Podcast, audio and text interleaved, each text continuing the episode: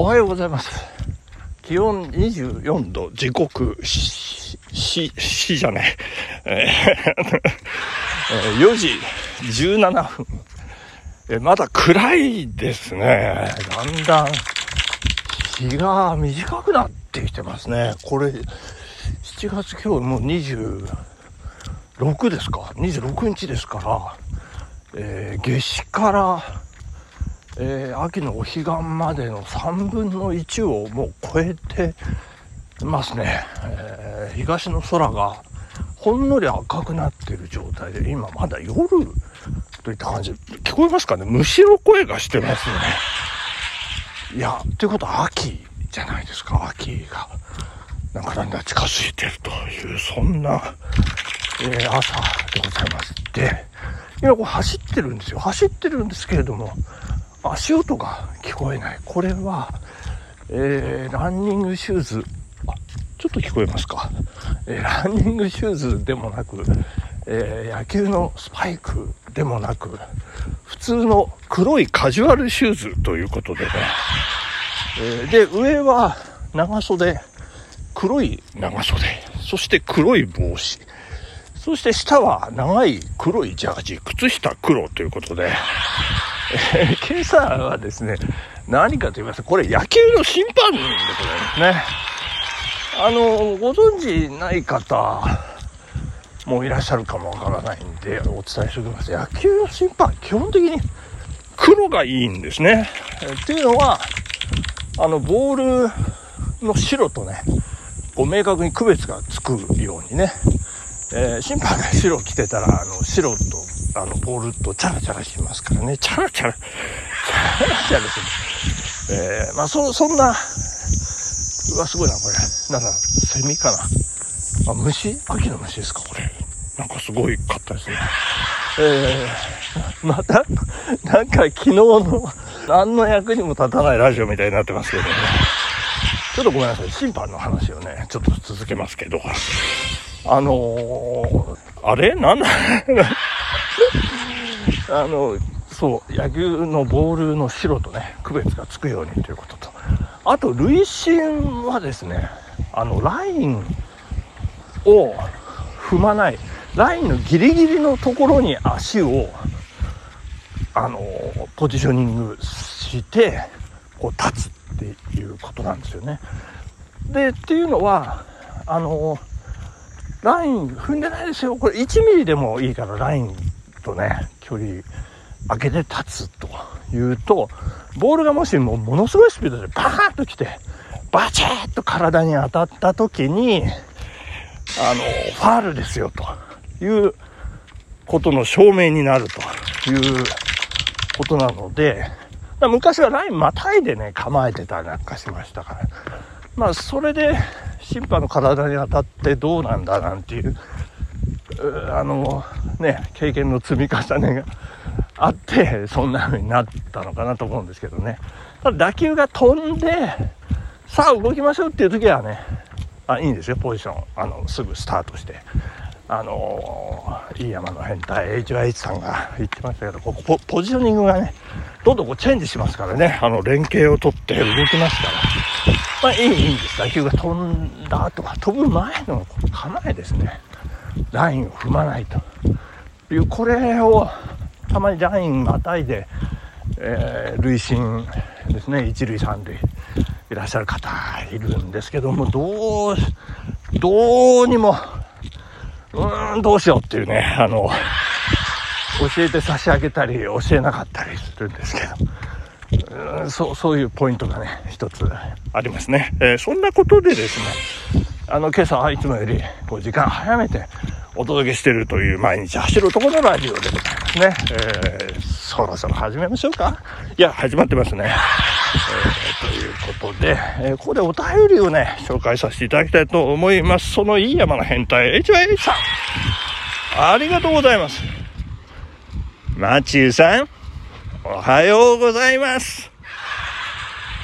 何の役にも立たないラジオ、笑わせてもらいました。いや、ありがとうございます。笑っていただけて、よかったですね、これね。笑っていただけないと、単なるディスりというか、当てこすりというかね、それで終わってしまいますので、こう笑って楽しんでいただけたらよかったなということでございますけれども、まず、犬に吠えられすぎです。もう吠えられましたね。いやー、キャンキャンキャンキャンワンワンワンワンね。こうね、あの、よしよしよしよしってね、私、よっぽどムツゴロウさんみたいにね、もう犬抱きしめちゃおうかと思ったぐらいですけどね、そういう不穏な動きをね、彼ら察知したんじゃないかと思うんですけどね。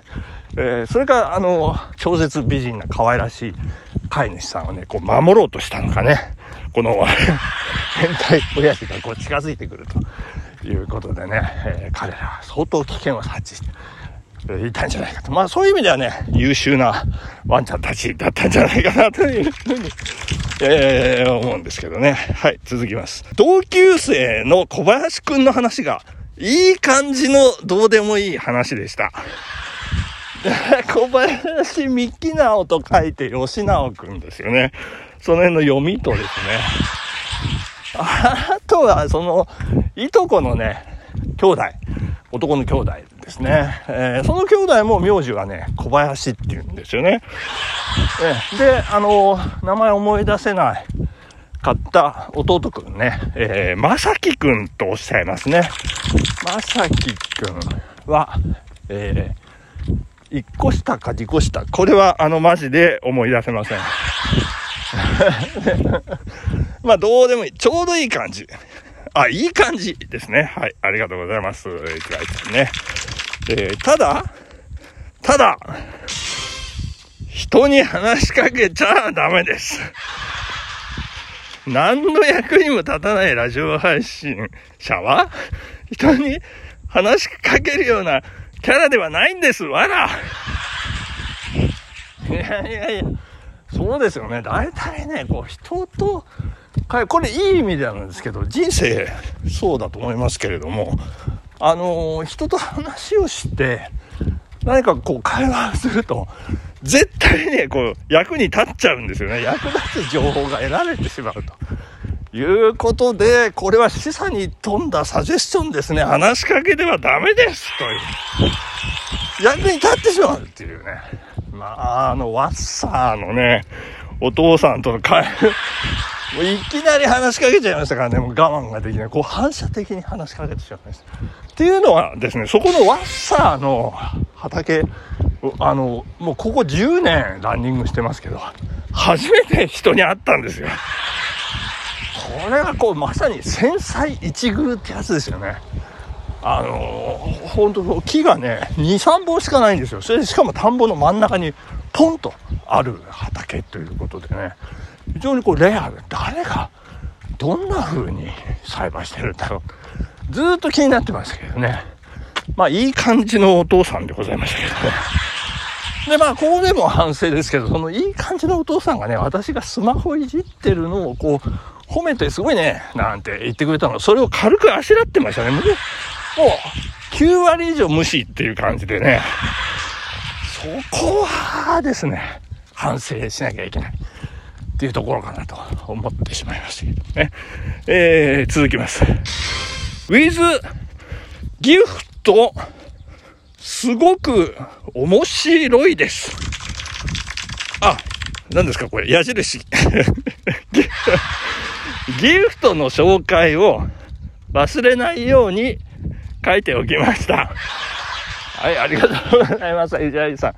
えー、ということで、これで終わり、あ、終わりですね。はい、ジャイさんのお便りでございました。ありがとうございました。いやいやいや、昨日のね、配信、えー、これ、あの、気になる方はね、あのあ、元へ、あの、時間に余裕のある方はですね、は、この昨日の私の配信、何の役にも立たないラジオ、ぜひお聞きいただいてね、このどうでもいい加減、をね、味わっていただければというふうに思いますけれども、えっ、ー、と、ま筋肉痛がひどい。まだ今日もね、筋肉痛がひどいんですけれども、あのー、大変ですね。で、あの、昨日、いろいろ過去の私のメモを紐解いて分かったんですけど、昨年の11月19日、越後駒ヶ岳に登った水無川ルートっていうんですけど、もう非常にきつい、非常にきついと私言ってます。